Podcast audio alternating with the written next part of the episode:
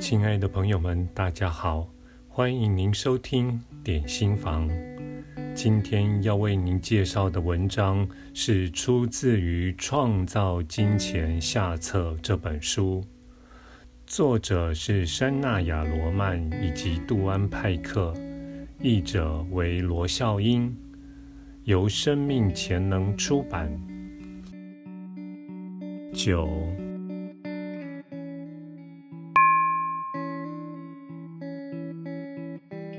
我对自己慷慨大方，学习对自己付出，对于维持丰盛能量很重要。如果你无法为自己付出，能量会产生阻碍，最后你会感觉到，例如，治疗师如果总是对别人付出，却不给自己滋养的时间和做能量的补充，它很可能会耗竭，也可能开始感觉匮乏，而必须花额外大量的时间和补充能量给自己，或者因为工作而感觉在能量上的空虚，以致对自己所做的事情失去热忱。常常人们在给予的时候，并没有对自己给出的事物完全放手，不带条件地送出你的礼物。如果你送给某人一个礼物，放掉它；如果你对自己送出的东西有所牵挂，就是阻碍更多能量流进你。如果你送走旧衣服，却一直想着你还能怎么样用得上它们，后悔把它们送走，你会阻挡新衣服的到临，因为你并没有真正地放掉你的旧衣物。无论何时，当你给予，要确定你给得了无牵挂。因为你越大方，越给予，你越容易吸引金钱。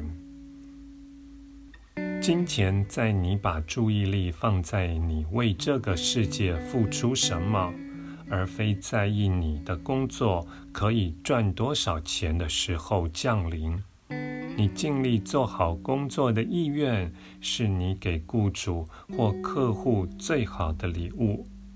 带着合作与爱的精神工作，你为工作背后投入的能量和坚持的意愿，比起马虎行事、缺乏信心、抗拒工作或只求过关的态度，为你赢得更多的金钱。一位艺术家担心靠艺术工作无法维生。他对于每个降临的机会，都以需要花费的成本或能够赚多少钱来评断，因而拒绝了好几个不错，但是似乎赚不了什么钱的机会。他的钱总是不够用。他有一个朋友，也是艺术家，相对地，他尽一切所能。让自己成为好艺术家，他去上课，听从内在的冲动与喜悦，和总是尽力付出。他并没有把注意力放在他的活动可以赚多少钱。反之，他问自己：我如何为前来观赏我的作品的人提供最好的服务？我能够给他们什么？我想要把握这个机会吗？我可以做什么去成为一个最好的艺术家？后来，他的作品变得很有名，而他也开始过着优渥的生活。他的朋友总是考量金钱收入，而非对人们的服务，结果却赚钱不多，也无法把他的作品。推展出去，评估机会时，考量的是他是否对别人有贡献，是否属于你的道路，并带给你快乐。借着运用你的特殊技能和天赋，并在你做的任何事上尽力而为，你就会创造金钱。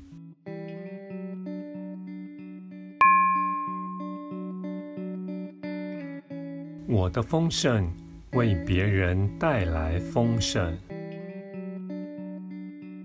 有钱是件美好的事。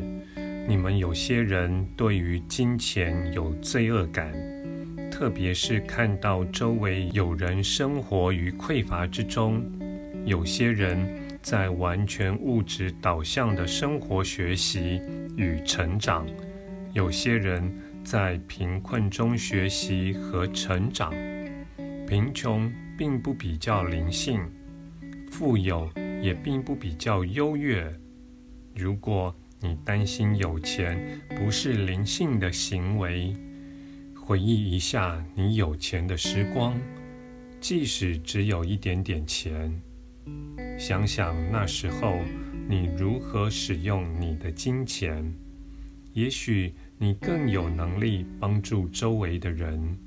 当你感觉丰盛，你会更大方，并且能够支持别人的丰盛。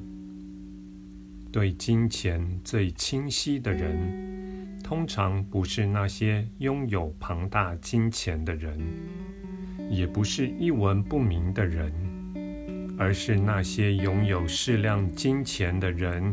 有适量金钱的人不会被太多的财产所拖累，他们的财产能够服务他们，而不会把最该投入人生置业的时间和能量用来取得或照顾他们的物质资产。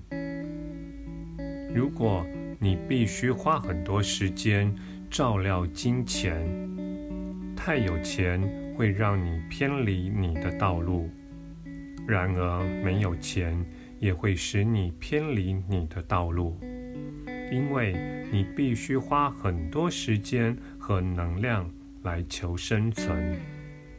拥有足够的金钱来支持生活很重要。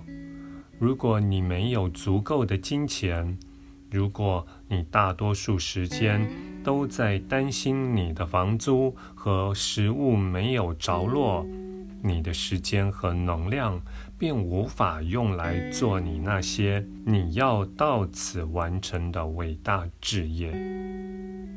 把富有定义成你拥有足够的财富去完成你的人生志业。你也许并不需要拥有许多物质资产就足够了。例如，你的人生置业也许是和自然一起工作，那么你可能住在一间木屋，花少许金钱就拥有你需要的自然资源，去达成你的目的。在这个情况下，你很富有。重要的是拥有足够的钱去做你来此要做的事，而不是有太多钱而让你无法做你想做的事。拥有足够的金钱，意味你能让梦想付诸行动，转变你周围的能量，进入更高的秩序。有些人也许需要很多物质方面的事物来完成他们的人生志业。他们也许需要和一群只在他们拥有财力和权势时才会听他们说话并尊重他们的人一起工作。物质财产对某些人，能提供灵性的体验，教导他们此生必须学习的功课，就像没有钱对某些人而言也是伟大的老师一样。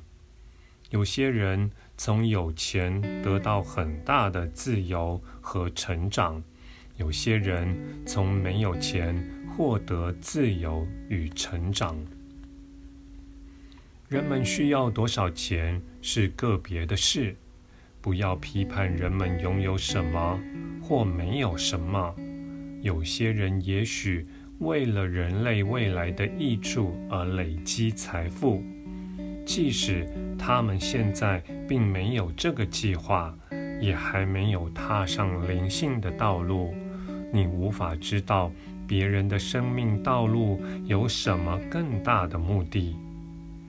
不要用人们赚取或拥有多少金钱来衡量他们的成功，而要用他们完成多少人生目的、对生命感到多快乐、是否拥有适量的钱和相信自己来衡量他们的成功。感谢你的收听，我们下次再会。